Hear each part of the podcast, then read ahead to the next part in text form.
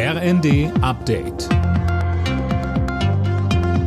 Stündlich neu. Auf den Punkt informiert. Ich bin Daniel Stuckenberg. Guten Morgen.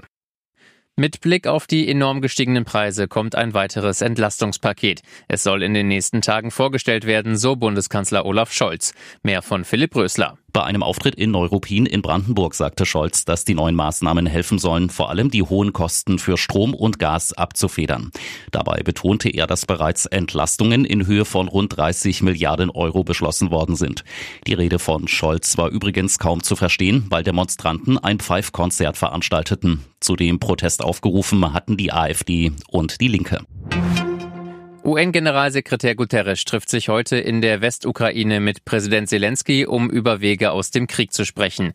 Auch der türkische Staatschef Erdogan ist bei dem Treffen dabei. Weitere Themen sind die ukrainischen Getreideexporte und die Lage um das Atomkraftwerk Saporischia.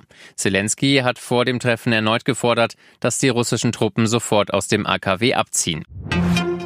Das Bundesverfassungsgericht entscheidet heute, ob die Masernimpfpflicht in Kitas und Schulen rechtens ist. Seit März 2020 dürfen Kinder nur noch in die Kita, wenn sie geimpft sind oder die Masern schon hatten. Bei Schülern geht die Schulpflicht vor, es drohen aber Bußgelder.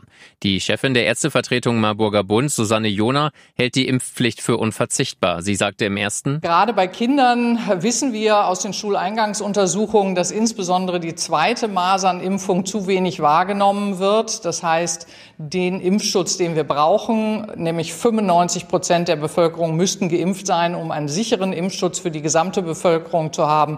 Den haben wir noch nicht in Deutschland. So viele junge Leute wie noch nie wollen eine Ausbildung bei der Deutschen Bahn machen. Der Konzern hat 115.000 Bewerbungen bekommen. Trotzdem konnten noch nicht alle Lehrstellen besetzt werden. Freie Plätze gibt es etwa noch für Fahrdienstleiter und Gleisbauer. Alle Nachrichten auf rnd.de